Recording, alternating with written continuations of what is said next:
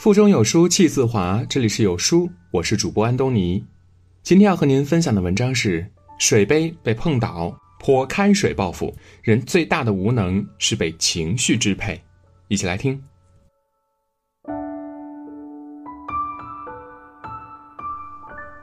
前几天热搜上有这样一则新闻：五月二号，在一辆动车上，前排的李某在调整座位座椅靠背时。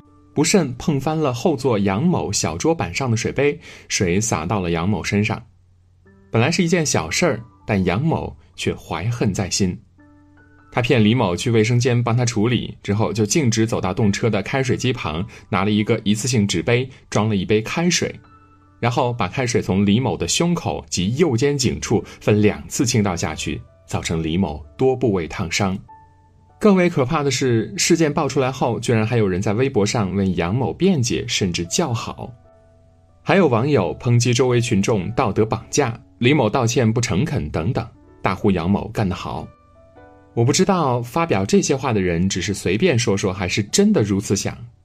但事实是，用开水泼人已触犯刑法，是极其不理智的违法行为。按照这种逻辑，假如有人骂你，你就能打杀对方了吗？如果每个人都这样解决，这个社会得乱成什么样呢？的确，从流出的视频看，周围群众有人这样帮腔：人家带着小孩不方便，人家不小心。那你现在想怎么处理？脱了裤子吹一吹？这些话很明显，不仅没有缓解气氛，反而煽动了杨某的情绪。但是这一切都不应该成为他作恶的理由。其实从视频中也可以看出，前排的女生已经道歉，表示愿意吹干，并跟他去卫生间，这肯定是想解决问题呀。但是杨某却被一时的情绪所支配，做出如此过激的行为，最终付出几倍的代价，伤人伤己。有人曾说过这样一句话。一个成年人无法控制自己的情绪，那后果可能是灾难性的。如果让情绪控制了你的大脑，那你就可能会丧失了清醒的思考力、判断力、意志力以及解决问题的能力。深以为然。生而为人，我们和动物最本质的区别，不就在于我们能控制自己的行为情绪吗？当你被情绪所支配，做出过激行为，你和动物还有什么区别呢？我想，一个人最大的无能，就是沦为情绪的奴隶，被情绪所支配。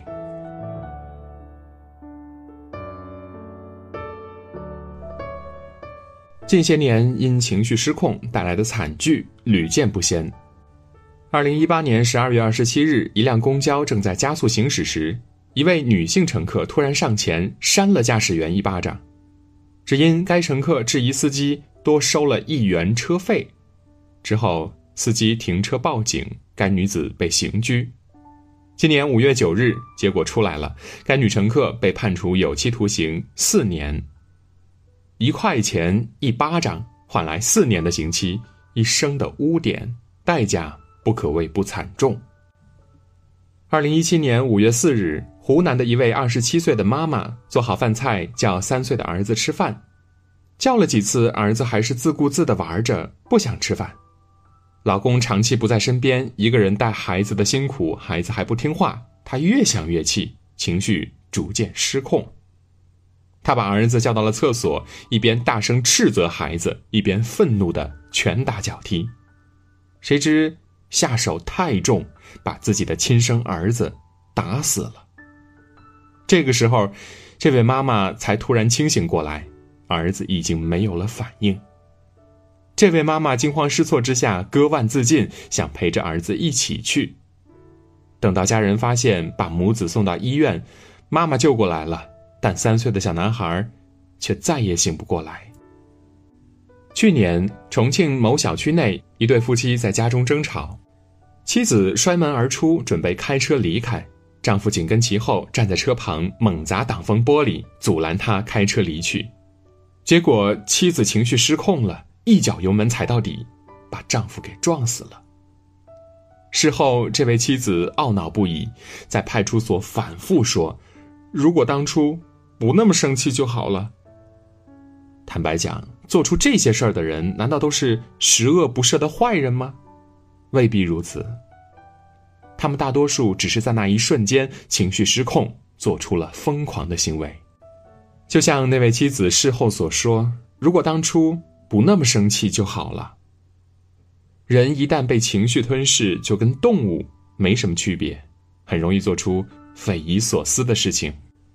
而且，大部分人在情绪退却后都会感到后悔。只可惜，生活不是电视剧，永远无法重演。你一时失控做出的行为造成的后果，可能毁掉你的一生。正如尼采在《善恶的彼岸》中所说：“如果情绪总是处于失控状态，就会被感情牵着鼻子走，丧失自由。”《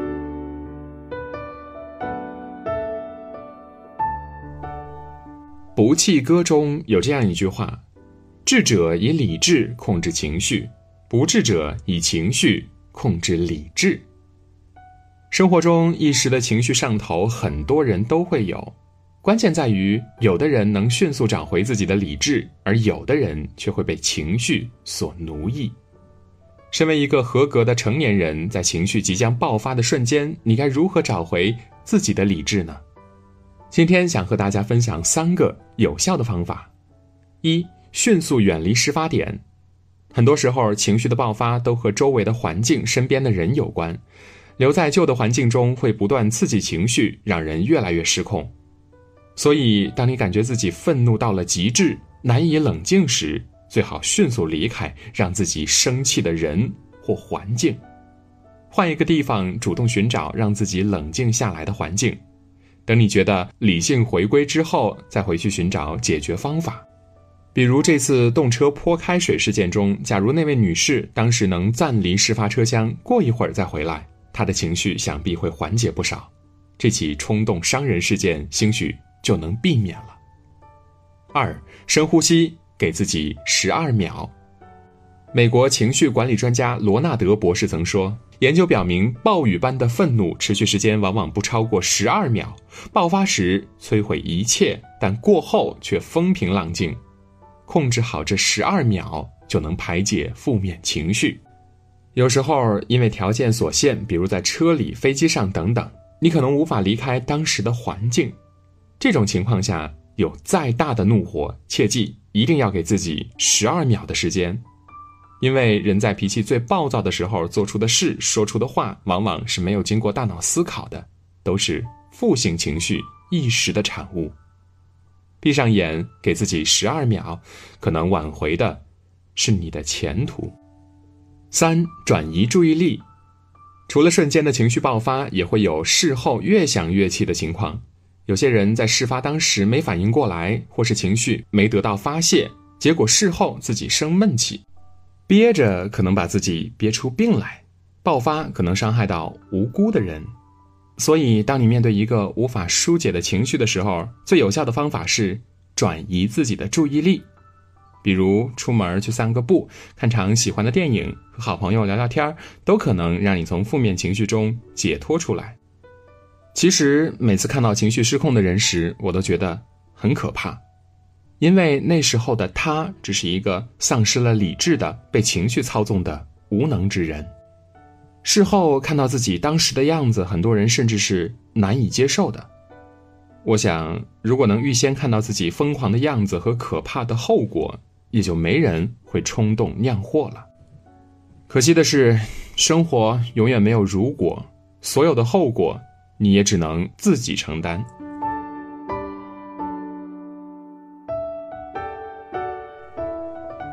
人的一生需要学会很多能力，其中最重要的一点就是管理情绪的能力。情绪 A B C 理论中这样解释：激发事件本身并不会直接导致情绪后果，而是基于自身信念而产生的对激发事件的认知和评价导致了情绪后果。可见，同样的激发事件发生在不同的人身上，就会带来不同的结果。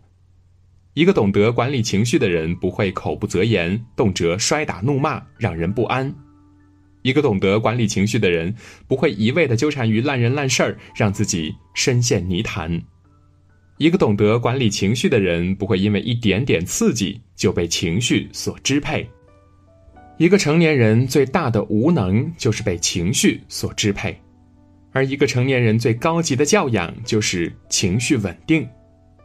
就像奥里森·马登在《一生的资本》中说：“任何时候，一个人都不应该做自己情绪的奴隶，不应该使一切行动都受制于自己的情绪，而应该反过来控制情绪。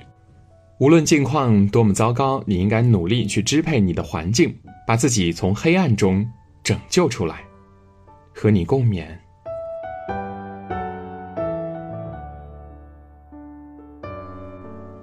人不能活成一团情绪，能控制情绪的人才能控制人生。一生中最重要的是终身学习的心态。今天有书君给大家推荐一个优质的成长平台——轻读书院，多维度带你高效成长。解决你成长路上百分之九十九的难题，长按文末图片识别二维码，快快关注轻读书院吧。